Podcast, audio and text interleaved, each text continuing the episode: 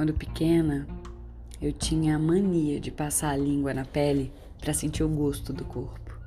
Suor, chuva, mar doce de quem saiu do banho. Mulher feita, a gente acha que sabe o gosto da gente, essa certeza de que se é coisa pronta.